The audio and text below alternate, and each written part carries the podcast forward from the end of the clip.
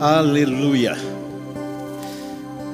Chegamos ao final da série Eleva os meus olhos, Salmos de socorro. E eu aproveito encerrando essa série com Salmo 23, que é uma paixão ao longo da minha vida. E eu quero sugerir para você uma leitura muito interessante. Philip Keller, um pastor de ovelhas que ousou fazer uma exposição bíblica do Salmo de número 23. O, o título do livro é Nada Me Faltará. E eu consegui resgatar esse livro pedindo pela internet uh, uma leitura de há muito tempo atrás, época do meu seminário. Mas eu era tão apaixonado por esse livro e se aproximando do encerramento da série Eleva os Meus Olhos, eu solicitei e recebi e, e ele é uma relíquia, porque ele já vem, inclusive, assinado.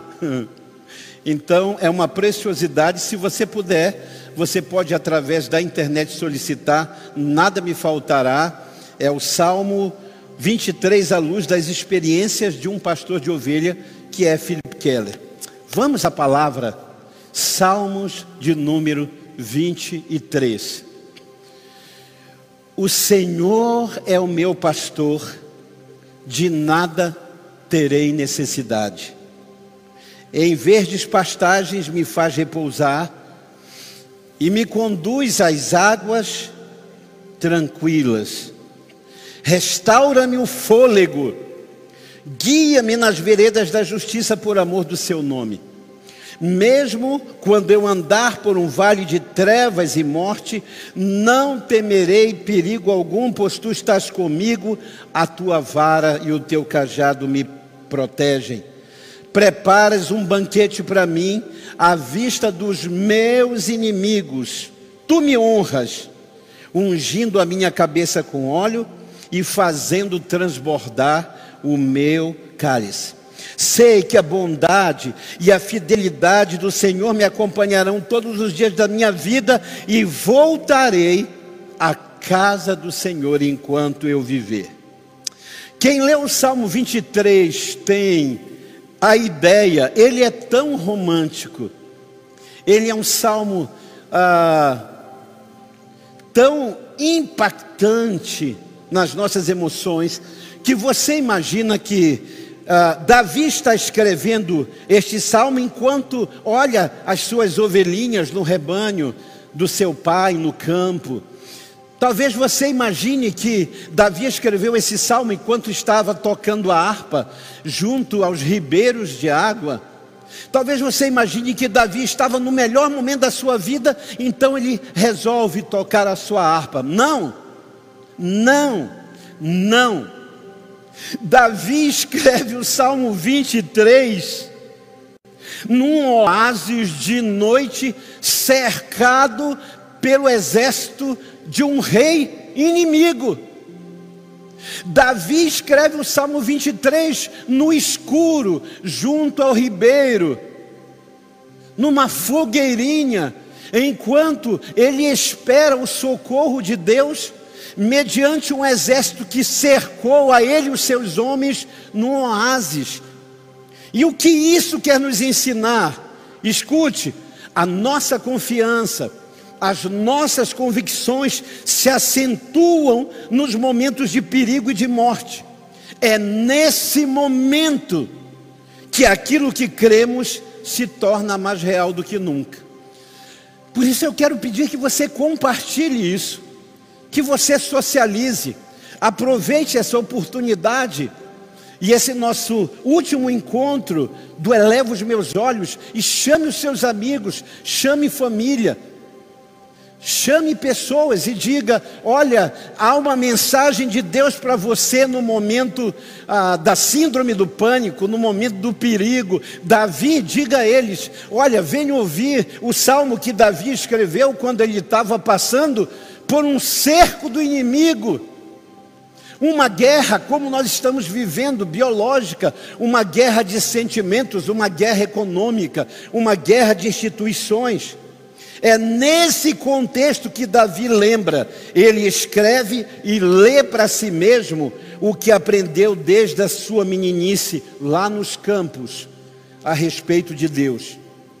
Davi foi pastor de ovelhas, as ovelhas poucas e mirradas do seu pai. Pai de Davi era um homem pobre. E ele cuidava de poucas ovelhas para a manutenção, para o básico. Escute, Davi cuidava das poucas ovelhas para o sustento básico da sua casa. E agora, ele está dizendo que as ovelhas dependem dele, Davi, no meio do perigo. Ele sabe o que está escrevendo e o que está cantando. Porque Davi lutou com o leão, lutou com o urso, por causa de uma ovelha. Ele diz: Eu tirei a minha ovelha do meio dos dentes do leão. E eu lembro de uma frase enquanto cantava, o nosso saudoso irmão, ah, cantor Lázaro, dizia: que quando ele estava perdido e pensava em tirar a sua vida, a coisa que ele mais lembrava era das palavras do seu pastor. E ele disse algo que eu guardei no meu coração: tudo o que uma ovelha que está nos dentes do lobo, sendo estraçalhadas, mais precisa é de um pastor forte e firme que lute e que exponha a sua vida por causa da sua ovelha. Nesse livro, Nada Me Faltará, Philip Keller é um pastor de ovelhas na Austrália. E ele explica um pouco sobre a similaridade do sistema nervoso central do homem para com a ovelha. E ele ressalta duas coisas que parecem muito conosco. Uma, ovelhas com medo perdem o apetite. É bem verdade que algumas têm a síndrome de comer exasperadamente. Mas a maioria das pessoas, quando passam por aflição, angústia, elas perdem o apetite. Outra similaridade que ele se depara é com o fato de que as ovelhas, quando passam por um susto, as pernas não conseguem mover do lugar. E eu quero contar uma história que ilustra isso. Eu estava começando um trabalho evangelístico num cinema na cidade de Araruama, no litoral do Rio de Janeiro. E eu comecei a cuidar de pessoas. A gente abriu o cinema e começava. Era um tecladista, não é? era um músico como o Alê, um músico como o Bob, era um músico como o Ney. Era eu e um músico. E eles tocavam e cantavam e eu pregava. E o cinema começou a encher. Chegou ali um rapaz que disse assim, pastor, ah, eu fiz a denúncia de, de pessoas do meu trabalho, da minha corporação, que estavam agindo de forma desonesta. E eu fui considerado pelos meus amigos um X9 e eu estou ameaçado de morte. E ele disse: Eu gostaria que o senhor orasse pelo meu pai. O meu pai bebe muito, ele tem os seus nervos à flor da pele, ele não tem domínio próprio. O meu pai está andando armado, preocupado em me proteger. Bela noite de domingo, sete da noite, nosso culto era de seis às sete, e as pessoas que se convertiam eu encaminhava para as igrejas próximas. Desde aquele tempo, nossa visão sempre foi de reino. Não existem várias igrejas na cidade, só existe uma igreja em vários endereços. Jesus não tem várias noivas, ele não é prostituto. Jesus só tem uma noiva, uma única noiva na cidade. E eu estou saindo da porta do cinema, os irmãos indo às igrejas que eu encaminhava, quando um homem disse: O senhor é o pastor da igreja? Eu falei: Sim, eu pastoreio essa comunidade no cinema que está nascendo. Hoje é a comunidade evangélica de Araruama, Seara, que com certeza alguns deles estão conosco nessa live. E ele disse assim: O senhor pode me dar uma carona? E eu lembro que eu tinha um carro que era tão ruim que eu nem lembro o nome. e era uma van, daqueles carros ah, longos, e eu dei uma carona a ele, eu lembro como se fosse hoje, porque quem passou pelo que eu passei, ah, certamente ah, não esquece nunca. Eu abri o carro, eram apenas duas portas, puxei a minha cadeira e ele sentou atrás. Quando chegamos perto de uma ponte onde ele pediu para descer, eu jamais imaginei que ia passar por aquilo que eu passei. Ele disse: O senhor é amigo do meu filho? Eu disse: Sou. E ele olhou sério e a sua fisionomia transmutou-se. E ele disse: O senhor é pastor do meu filho? É amigo ou é um desses que está procurando por ele? E nisso ele mete a mão embaixo da roupa, puxa uma arma e põe no meu peito. E eu olhei, era um 38, e ele diz: Se o Senhor é amigo, o Senhor vive. Mas se o Senhor é um dos que está procurando para tirar a vida do meu filho, o Senhor morre aqui agora. Dentro do carro, duas pessoas começaram a tremer, e queridos, é, é Davi no oásis cercado pelos inimigos. Eu não sei de onde surgiu aquela voz e aquela força. E eu lembro que eu levantei a cabeça, estufei o peito e disse: Eu sou amigo do seu filho, eu sou pastor do seu filho, eu cuido do seu filho, e em nome de Jesus, guarde essa arma. Aquele homem caiu o semblante e ele colocou a arma no coldre, virou as costas e saiu. Quando eu entrei, os dois olharam para mim, os dois obreiros, o que dirigia e o que ia atrás. E eles devem ter olhado e dito: Nosso pastor é corajoso. Quando eu fechei a porta, as minhas pernas, os joelhos tremiam, que batiam um no outro o meu queixo e os dentes tremiam e eu não conseguia dizer nada, palavra nenhuma. Eu estava petrificado de medo. Eu estava apavorado. Eu não conseguia falar e sair do lugar. Eu era a ovelha que Davi diz, cujo sistema nervoso central se abala e não consegue sair do lugar. Philip Keller conta que certo dia ele recebeu uma amiga para conhecer o seu rebanho, a sua fazenda. E quando ela abre a porta do seu carro bonito, era uma pessoa é, de um grande poder aquisitivo naquele país. Desce um pincher, sabe o pincher? Aquele cachorrinho possesso. Aquele pincher pula, e quando ele pula e começa a reganhar os dentes e a latir, o rebanho do Philip espalha-se pelo campo. E mesmo depois que a amiga vai embora, ele passa um bom tempo levantando ovelha, as pernas tremem, ela cai, ele levanta, está na hora de comer, de pastar, mas elas não conseguem, elas estão aterrorizadas. Davi diz: Eu sou uma ovelha, eu estou com medo, o exército do rei inimigo me cerca eu tenho eu e meus valentes no oásis. Mas o Senhor é o meu pastor. O bom pastor para Davi, no Salmo 23, é aquele que prepara no tempo favorável, no verão da vida, porque o Salmo 23 é a trajetória do pastor com seu rebanho, saindo no verão, onde os pastos são verdes, até conseguir agasalhá-los com mantimento, calor e lugar seguro no inverno. Davi está falando da sua trajetória de vida. O Salmo 23 é o caminho de uma ovelha, olhando para o seu pastor.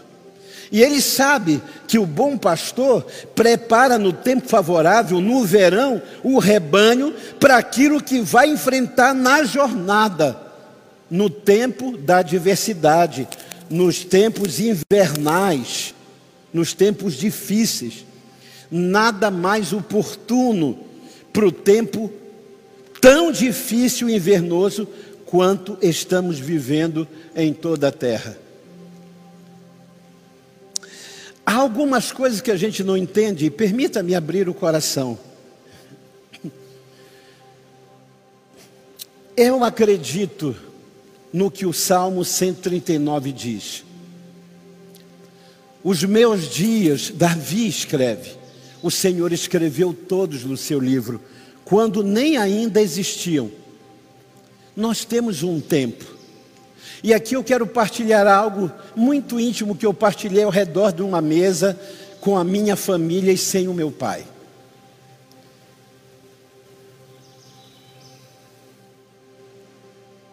Dois mil e vinte e um era o ano da partida do meu pai.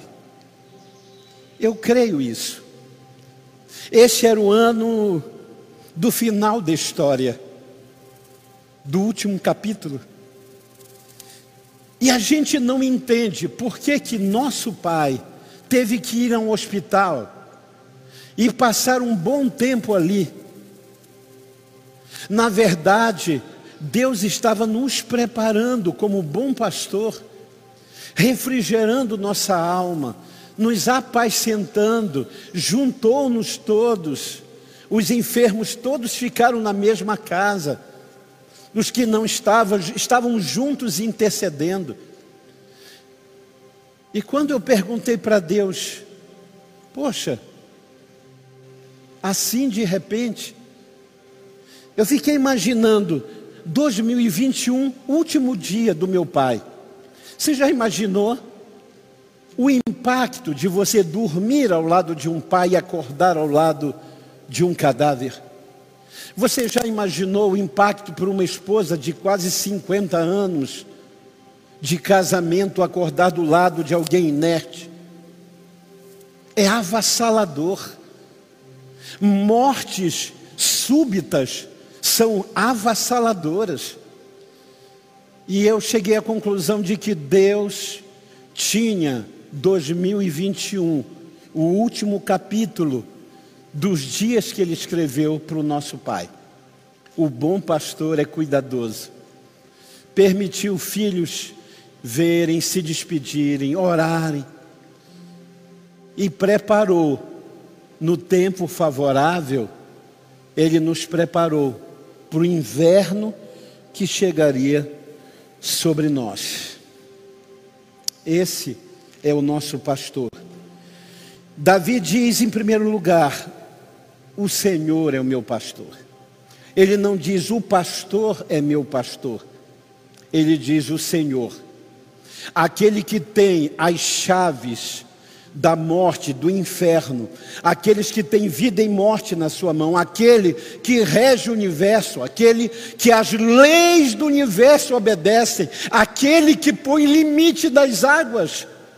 Quando eu passo na frente de Macapá, é o, é, é o, texto que mais me vem à mente. Quando Deus diz a Jó, no meio da sua tribulação: Jó, eu, eu sou o seu redentor, eu, eu vivo, eu sou o Senhor. Jó, onde é que você estava quando eu disse para as águas do Amazonas irem até enchente, pararem e vazarem depois? Onde você estava? Quando eu coloquei dia e noite, luz e trevas, quando eu estabeleci o firmamento, onde você estava, Jó? Davi diz: Esse é o meu pastor. Imagine, qualquer criança gostaria de ser pastoreada pelo homem de ferro. Qualquer criança e adolescente gostaria de ser pastoreada pelo Thor, pelo Superman. Qualquer criança gostaria de ter um pastor que solta teias de aranha e carrega ela de um lado do perigo para o lugar seguro. Mas Davi diz: O que eu tenho é superior a eles. O que eu tenho tem a mente que criou na mente de homens e escritores e idealizadores eles. O Senhor é o meu pastor. O Senhor, aquele que tem o absoluto controle de tudo nas suas mãos. Ele é o nosso pastor. A segunda coisa que ele diz é: de nada necessito. Eu não tenho falta de nada. E aqui me permita, Davi vai fazer a diferença, gente, entre o que é necessidade e o que é desejo. Esse salmo vai falar de necessidades básicas. Quais são? Pasto e água. Pasto e água apontam para quê? Para provisão. Refrigério para a alma, aponta para quê? Paz, tranquilidade interior. Veredas, guiar pela vereda da justiça, aponta para quê? Aponta para direção. E ainda que eu ande pelo vale da sombra da morte, aponta para quê? Segurança. A ciência do comportamento diz que todo filho, que todo menino, que toda criança precisa de provisão, precisa de direção e precisa de segurança para sobreviver. Tem pais que nunca conseguiram dar a seu filho herança, mas deram ao seu filho provisão, direção e segurança. E os seus filhos sobreviveram, cresceram e são pessoas íntegras no dia de hoje. O que que Davi está dizendo? Eu tenho um direito constitucional nessa palavra as necessidades básicas. Deus nunca me deixará faltar aquilo que é necessário. O grande problema é que outras teologias, como teologia da prosperidade, transformaram a palavra de Deus numa lâmpada mágica e transformaram Deus no gênio da lâmpada. Sabe? Teologias surgiram dizendo: pressiona que Deus te entrega, pede que Deus te dá, vai, quer um prédio, quer o helicóptero, quer o avião, não precisa nem trabalhar, passa só no corredor, passa pela porta só oferte. Não, queridos. Não é isso que a Bíblia ensina. O bom pastor é aquele que supre necessidades e não o que realiza desejos. O bom pastor é aquele que tem a, a responsabilidade sobre si, de levar sobre si, Isaías 53, aquilo que pesa sobre mim como necessidade e que eu não consigo resolver. É isso que a Bíblia está ensinando. Pastor Paulo Borges Júnior afirma: quem no monte ofereceu que daria todos os desejos, se prostrado Jesus adorasse, quem no monte disse: Olha, eu te dou tudo o que você quiser: poder, reino, riqueza, mulheres, fama, tudo. Quem prometeu não foi o Deus e Pai de Jesus Cristo, foi Satanás. Por isso ele diz: Não suba o monte para fazer barganha com Deus, não suba o monte para pedir carro, casa, riquezas não suba o monte para suprir a sua ganância, suba o monte para matar a sua vontade. Como Jesus no Getsemane dizendo: Eu queria que a minha vontade fosse feita. Ah, se fosse possível, Senhor, passar de mim esse cálice, todavia seja feita a tua vontade e não a minha vontade. Eu amo subir o monte, eu amo orar. Mas eu subo um monte pela minha cidade, eu subo um monte pela minha igreja, eu subo um monte pelo meu estado, pela minha nação. Eu não subo para orar porque algo me necessita ou me falta. Sabe por quê? Porque eu não posso esquecer o que a Bíblia diz do bom pastor. A Bíblia diz: Ele, o vosso Pai, sabe o que vocês necessitam antes mesmo de vocês pedirem. Eu não preciso subir um monte para pedir. Eu tenho que subir um monte para interceder. Eu tenho que subir um monte para exercer voz profética. Porque o meu Pai sabe o que eu preciso. Antes mesmo que eu abra minha boca para pedir. E aqui eu compartilho uma ilustração, porque eu creio que as melhores ilustrações são as intervenções de Deus na nossa vida. Durante dez anos do meu ministério, eu só contava ilustração de outros pastores, as experiências lindas de outros estados e outras nações. Um dia Deus me disse: Eu vou te dar experiência suficiente para que você possa testemunhar de mim. Era início de reviver nós não tínhamos absolutamente sustento, não estávamos organizados, apenas um grupo orando, jejuando e lendo a palavra juntos. Eu morava no Cabralzinho, eu, Luane e Lucas Abraão, que era ainda um menininho, mas bem pequeno. Era um sábado de manhã e era também um feriado, desses feriados que nós temos e caem no fim de semana. Eu levantei cedo, como todo provedor, como todo marido responsável, como todo pai. Eu levantei e abri a geladeira, não tínhamos nada. Abri a dispensa, não tínhamos nada. E eu comecei a pensar: como, como será difícil para mim ver acordar a minha esposa e o nosso filho e não termos absolutamente nada. Foi uma das maiores experiências que eu tive com os salmos. Eu lembro que eu saí da nossa pequena casa, fui para a esquina da nossa casa, da nossa alameda ali no Cabralzinho, olhei para o alto e comecei a recitar: Eleva os meus olhos para o monte, de onde me virá o socorro? O meu socorro vem do Senhor que criou os céus e a terra. Não deixará vacilar o teu pé aquele que te guarda, porque aquele que te guarda não dorme, nem cochila. Eu comecei a pensar, meu Deus, Sabe o que a palavra está me dizendo aqui? Enquanto eu dormi com toda a minha preocupação, Deus continuou trabalhando. E eu na esquina de casa, sábado, sete da manhã. Escutem esse milagre. Quem é da minha geração sabe que pais não visitavam os filhos.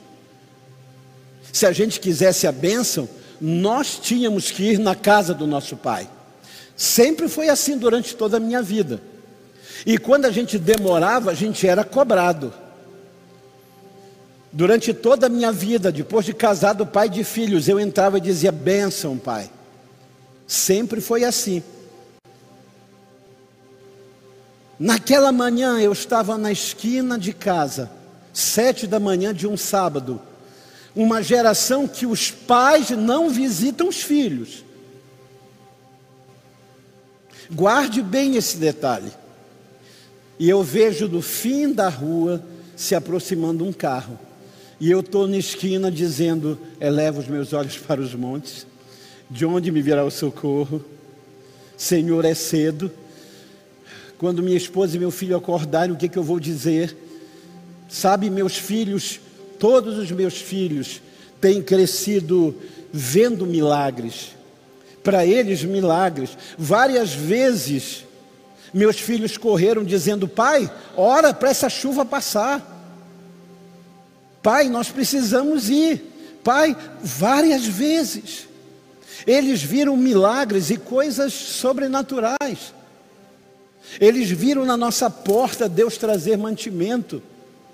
Eles viram durante toda a pandemia, esse ano que passou, as pessoas trazendo coisas, deixando e dizendo: trouxemos mantimento, trouxemos ajuda. Deus colocou um dia, um casal ligou e disse: Todos os meses nós pedimos a Deus para colocar em nosso coração, quando recebemos, quando somos abençoados pelo nosso empreendimento, eh, Deus colocar no nosso coração alguém.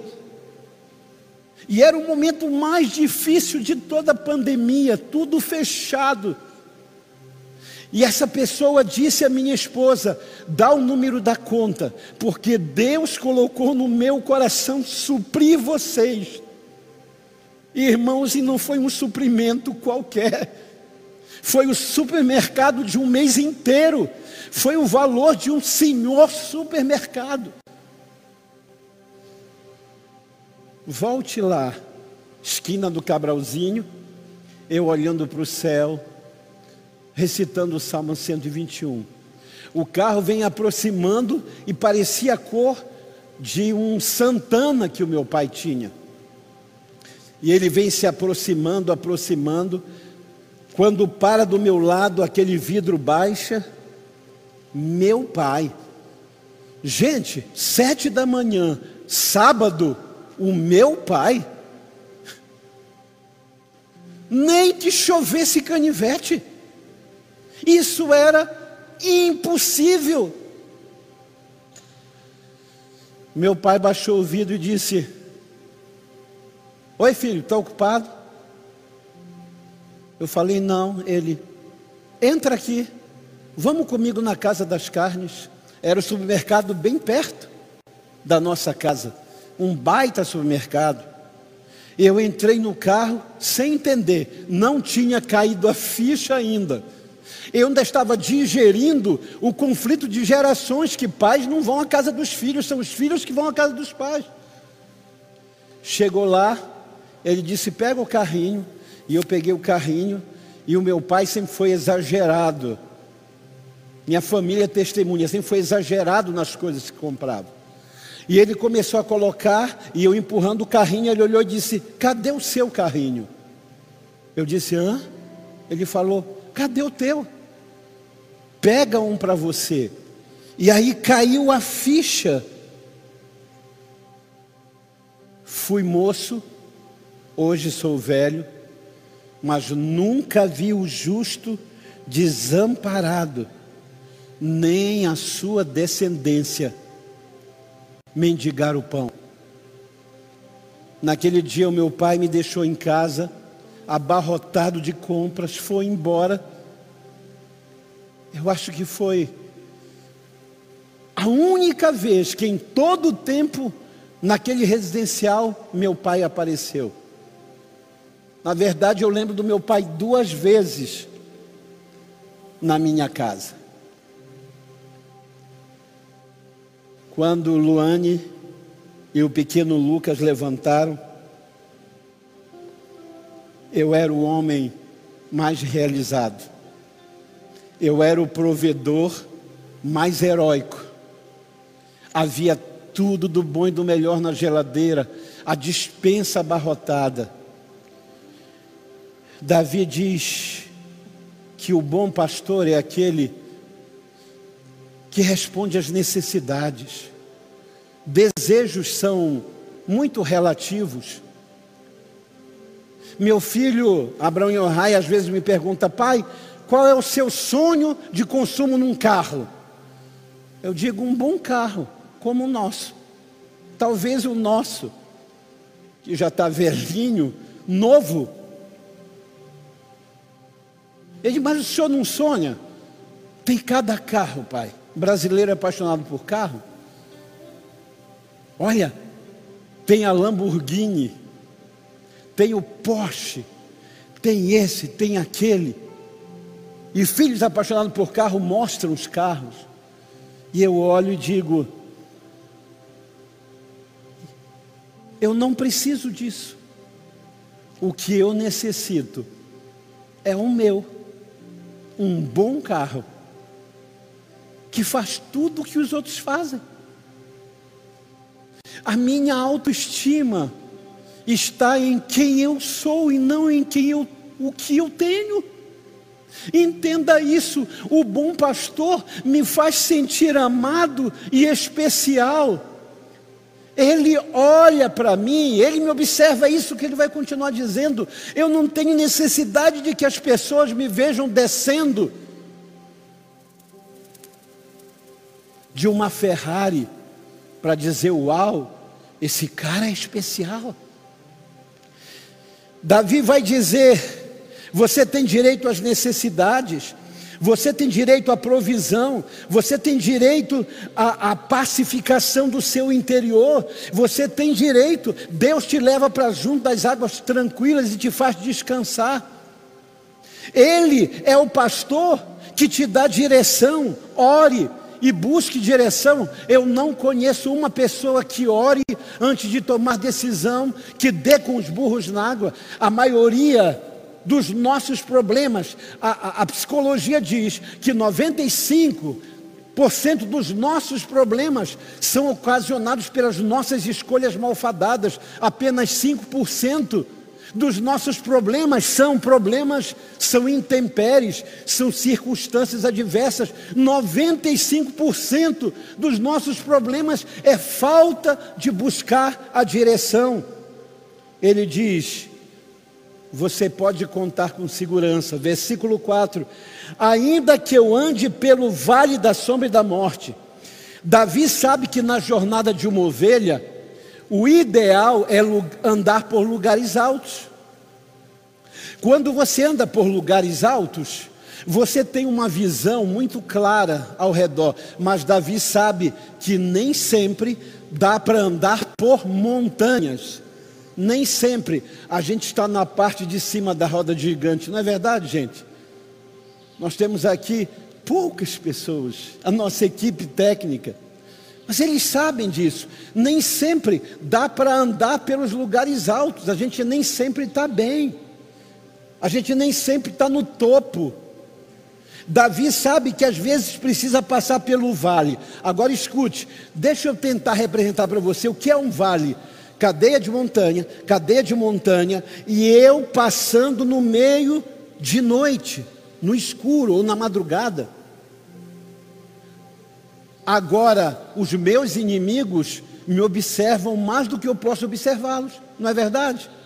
Agora, os meus inimigos têm melhor visibilidade de mim. Por isso que ele diz: ainda que eu, a tua ovelha, tenha que passar pelo vale da sombra e da morte, e Davi vai dizer no Salmo de número 3: Ó, oh, como crescem os meus inimigos, ó, oh, como se multiplicam os que me espreitam e tramam contra mim. Davi é ovelhinha que vai passando, os olhares dos lobos, não é? Dos predadores, olhando para Davi. Davi diz no Salmo de número 3: como cresce quando a gente está no vale, se multiplicam os inimigos que nos observam, se multiplicam os que nos espreitam e eles se sentem seguros para tramar contra nós. Agora, deixa eu dizer para você um segredo. A Bíblia diz que os inimigos de Israel se juntavam e conspiravam. E quando eles atacavam de surpresa, Israel estava pronto. Houve ocasião em que quatro reinos se preparavam e Israel chegou primeiro. E aí o rei reuniu a cúpula e disse: Tem um traidor entre nós. Alguém conta os nossos planos. E aí um conselheiro disse: Não, é o Deus de Israel que conta para o seu profeta tudo que tramamos aqui. Deixa eu dizer para você: você pode estar passando pelo vale onde inimigos tramam contra você, o teu cargo, o teu trabalho, a posição que você tem, tramam no teu ministério, tramam no meio da tua família. Mas eu quero dizer a você uma coisa nesta manhã: o bom pastor é quem revela os seus, as veredas confiáveis os caminhos de justiça.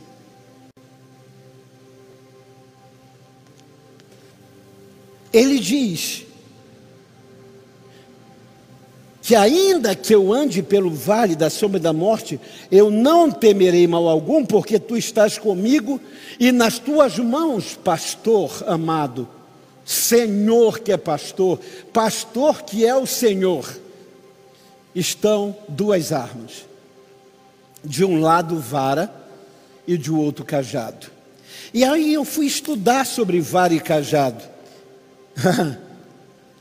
a vara é para correção. Por isso a Bíblia diz no livro de Provérbios: corrija o teu filho com vara. Mas a vara é curta. Guarde bem isso nessa manhã. Por que, que a vara é curta? Porque exortação e correção na Bíblia não é expor o defeito de ninguém. Exortar e corrigir na Bíblia é trazer para perto. Em Lucas capítulo 15, quando o Senhor fala da ovelha que se perdeu, diz que ele coloca ela onde? Debaixo dos pés Debaixo da sua mão, não. Ele traz a ovelha sobre os seus ombros. Corrigir na Bíblia, exortar, é trazer para perto, é trazer para o ombro, é falar baixo. Nunca em meus erros o Espírito Santo gritou comigo. O Espírito Santo sempre, sempre falou comigo com mansidão. O pastor tem a vara que é curta, entenderam? Amém? Por quê? Porque ninguém corrige a distância, ninguém grita, Alexandre, por que você fez isso? Nildo, Ney, correção não é para expor feridas, correção é uma vara curta que você traz para perto quem precisa ser corrigido. A vara é curta para correção, mas o cajado é longo. E com o cajado, pastor fazia duas coisas. A ponta do cajado era para buscar a ovelha longe e trazê-la de perto do abismo para perto do pastor. Mas era longa para manter longe os predadores, os inimigos. Todo pastor, e aqui eu oro para que eu e todos os pastores de reviver vivam isso. Vara é curta, é disciplina e correção perto do ombro, do coração, é em amor. Cajado é para afugentar é para manter longe os inimigos do rebanho. Davi diz: Tua vara e o teu cajado me consolam. Agostinho disse: Tua vara, teu cajado me consolam. Tua disciplina como uma vara para o rebanho e como cajado para me trazer para perto e fazer crescer. Não me entristece antes me confortam, porque eu sei que tu lembras de mim. Sabe? Todos nós lembramos com saudade a disciplina dos nossos pais. Sabe o que a gente hoje senta ao redor da mesa e começa a lembrar as palavras do pai, a repreensão do pai quem perdeu a mãe nesta pandemia está lembrando de como a mãe falava, imitando os trejeitos. Quem perdeu pessoas que amavam e eram autoridades pastorais sobre a sua vida está lembrando quantos pastores se foram nesta pandemia e as ovelhas postando, ele falava comigo, ele dizia assim: ele era desse jeito, eu lembro. Davi diz: Preparas uma mesa perante mim, na presença dos que me afrontam. Honras-me, ungindo a minha cabeça com óleo, e o meu cálice transborda. E aqui Davi aponta para duas vertentes. Primeiro, a mesa poderia ser o lugar alto, que era chamado de mesa. À noite, o pastor jogava as ovelhas para cima daquele lugar alto chamado mesa e ficava sentado olhando lá embaixo tudo o que acontecia. Pode ser que Davi esteja falando disso. Eu sou uma ovelha que o Senhor coloca no lugar de alto refúgio. O Salmo 91 diz isso: Ele me invocará e eu lhe responderei. Colocá-lo-ei num lugar alto, porque reconheceu o meu nome. Davi diz: Preparas uma mesa, e de lá de cima eu vejo os coiotes, os lobos, os predadores, e o pastor velando por mim. Mas Davi também pode estar falando sobre a lembrança que ele tinha da mesa. Escute, Davi era o oitavo filho de Jessé, um pastor de ovelhinhas. Alguns teólogos dizem, não é comprovado, que Davi provavelmente poderia ser um filho bastardo. Havia a possibilidade na lei de que, quando um filho bastardo nascesse e fosse homem, era criado como um servo na casa do pai. É possível, é uma conjectura. Na verdade, alguma coisa havia, porque Davi era preterido. Eram sete preferidos e Davi preterido. Davi era sempre esquecido, Davi não comia à mesa com seus irmãos. Davi não comia uma comida que era prazerosa, pães e queijos. A única vez que Davi é chamado perto da mesa, ele vê pão e queijo, ele pensa: oba, hoje o meu pequeno Davi, o meu caçula, eu não posso ligar para uma padaria, para o delivery, ele diz: pai, pão de queijo. Acho que é problema de todo Davi esse negócio com queijo.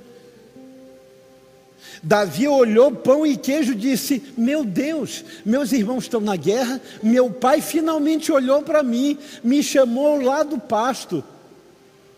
E não é para levar o lixo na porta, é para comer. Jessé olha para Davi e diz: Pegue esses pães e queijos e leve para os seus irmãos. Jessé nem diz, filho, quer um. Ele diz: pegue e leve para os seus irmãos.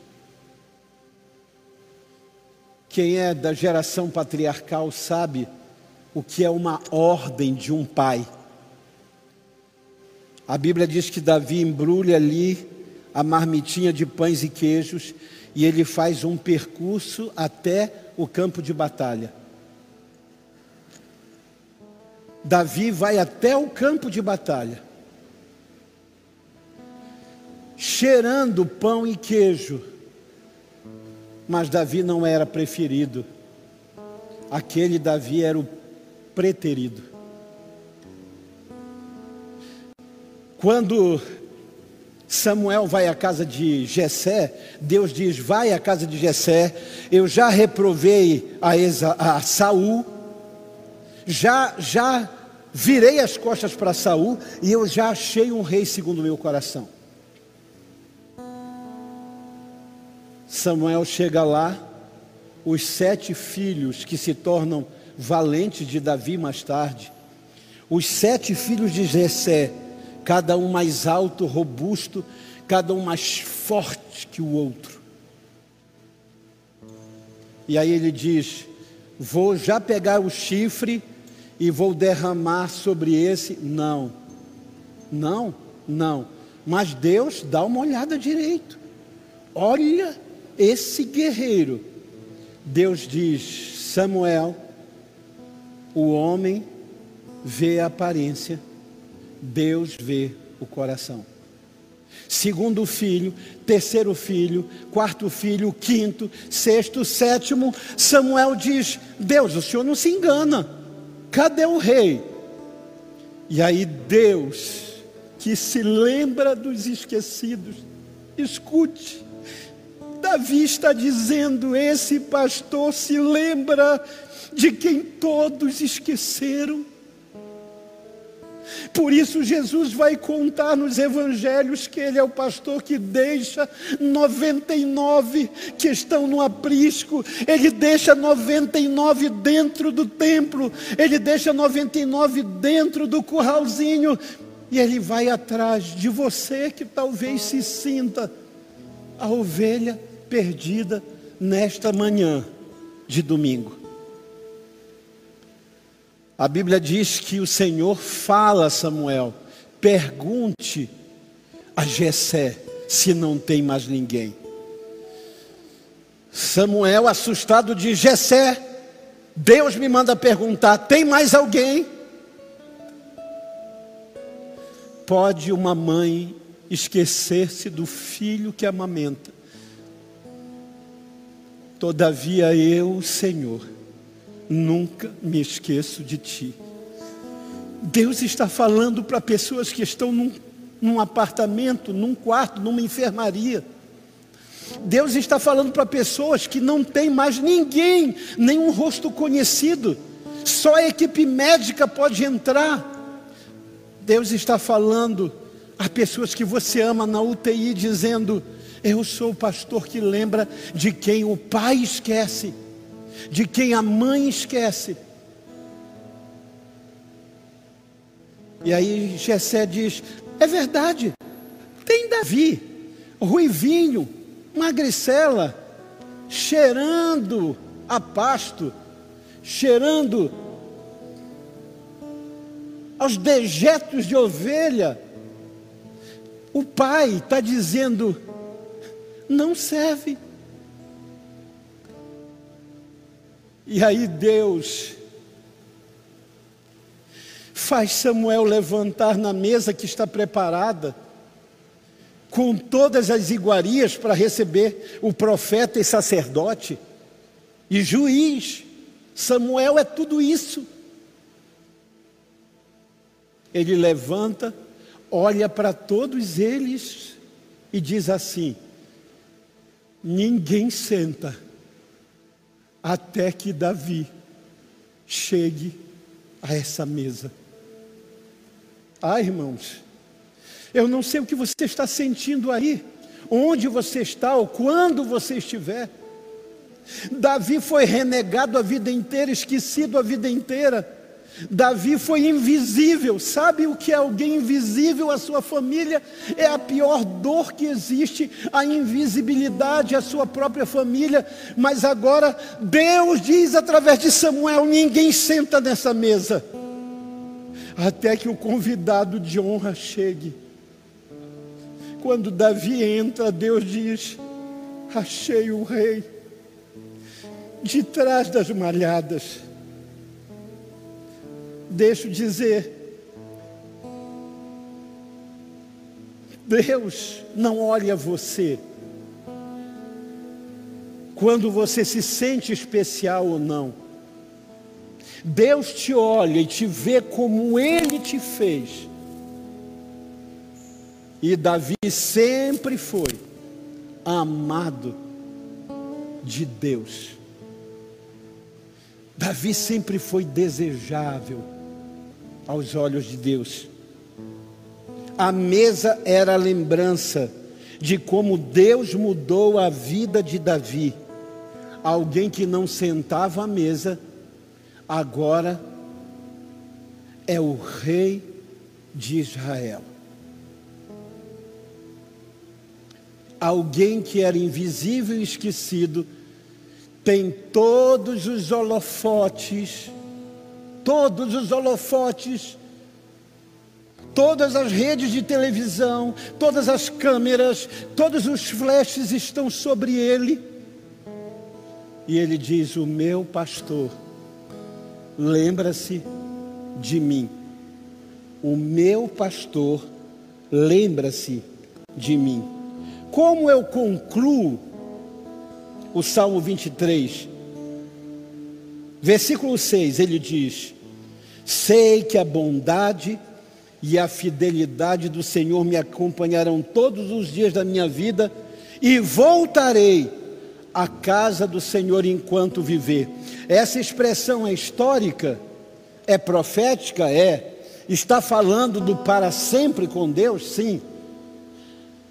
Mas Davi está dizendo que a casa do Senhor era para o seu povo a presença imanente do Deus transcendente. O que isso quer dizer, pastor?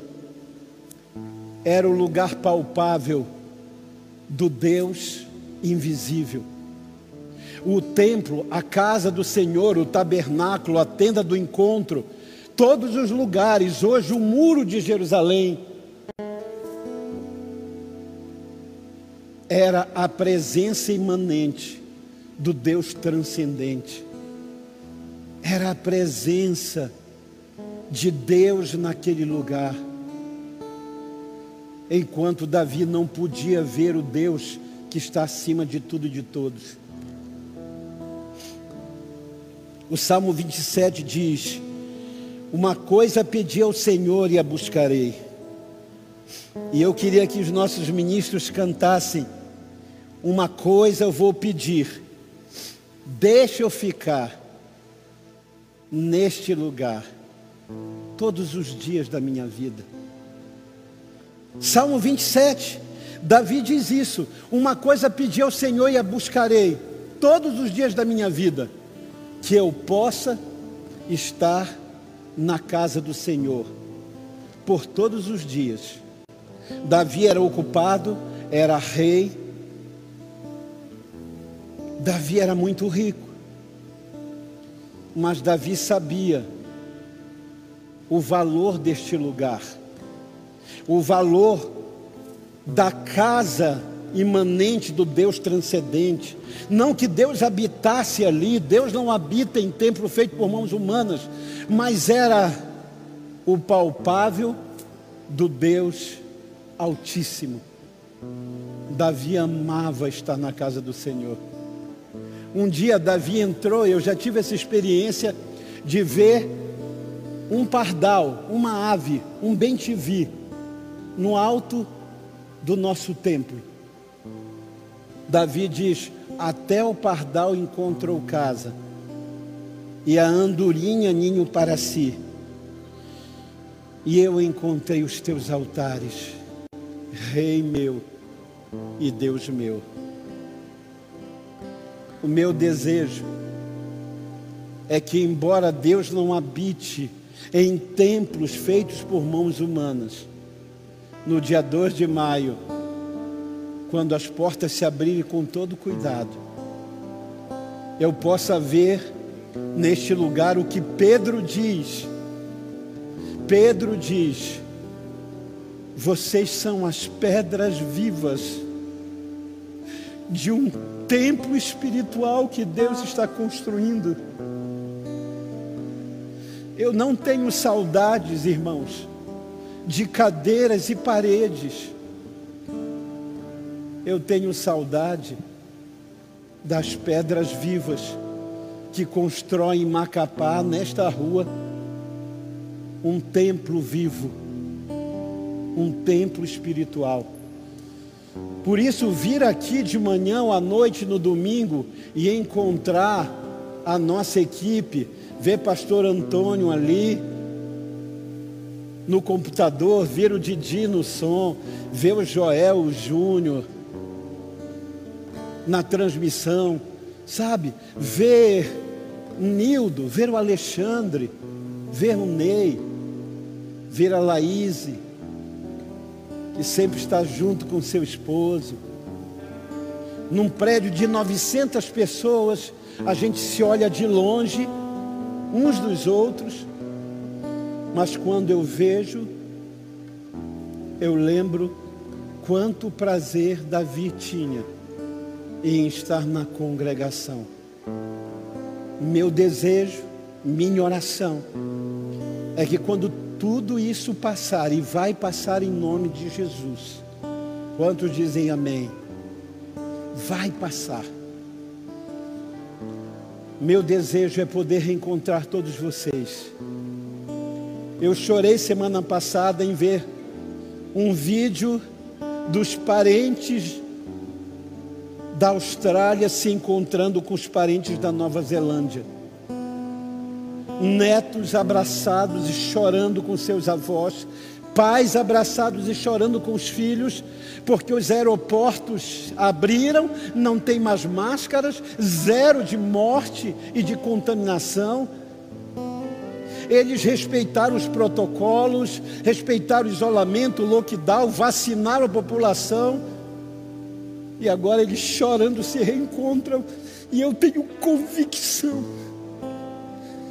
de que no dia em que eu encontrar todos vocês e não tivermos mais medo uns dos outros, porque a coisa mais cruel durante esse tempo é eu ver meu pai, mãe, irmãos de longe, é no dia das mães deixar um presente na porta e sair correndo, como filhos deixaram cestas no dia dos pais e saíram correndo, é a coisa mais cruel.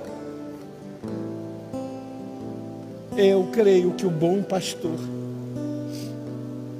ele está preparando tudo para que a gente se reencontre. Com muitos, vamos reencontrar aqui. Mas 1.500 amapaenses de nascimento ou de coração, nós só vamos nos reencontrar nas mansões celestiais. Meu sentimento, meu consolo e conforto como um pastor de ovelhas a você, porque eu perdi um pai, mas o bom pastor está me consolando todos os dias. E a minha grande alegria será no dia que todos vacinados, imunizados, sem máscaras, se encontrarem neste prédio enorme, tão vazio hoje, e eu puder contar cada um, porque eu lembro de cada um de vocês, do lugar onde cada um senta Sempre tive o prazer de estar à porta pelo menos meia hora, sorrindo e abraçando as minhas ovelhas. Mas o bom pastor cuidará das nossas necessidades até nos reencontrarmos. Vamos adorar ao Senhor e eu volto para orar com você, em nome de Jesus. Amém.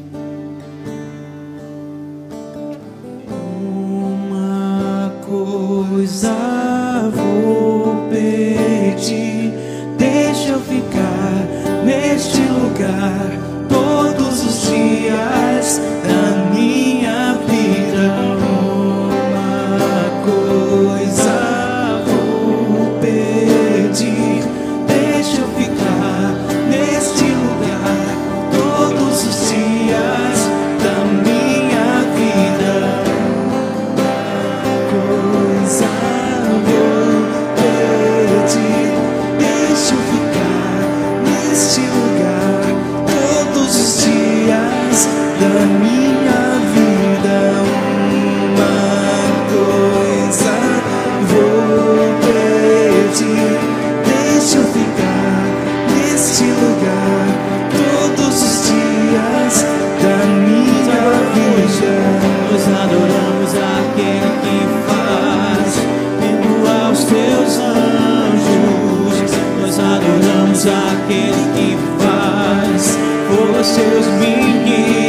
Jesus, nós adoramos aquele que faz vento aos teus anjos.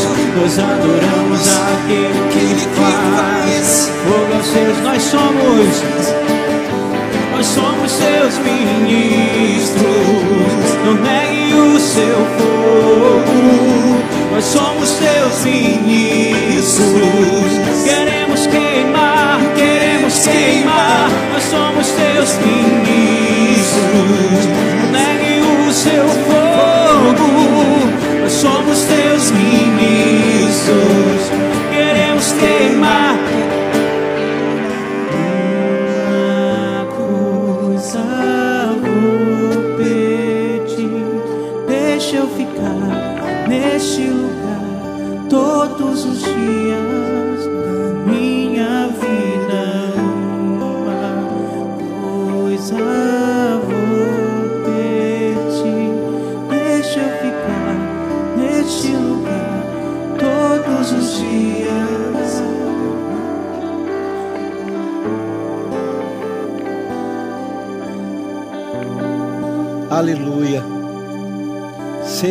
Essa nossa oração. Certamente que a bondade e a misericórdia do Senhor guardarão você a Macapá, Macapá, guardarão você reviver todos os dias da sua vida e que eu retorne à casa do Senhor. E que eu retorne a este lugar em que a congregação o adora. E no tempo do Senhor, que você retorne à casa paterna. Que o Senhor te abençoe e te guarde que o Senhor faça resplandecer sobre ti o seu rosto. Que o Senhor sobre ti levante o seu rosto e tenha misericórdia de ti. Que o Senhor te dê a paz.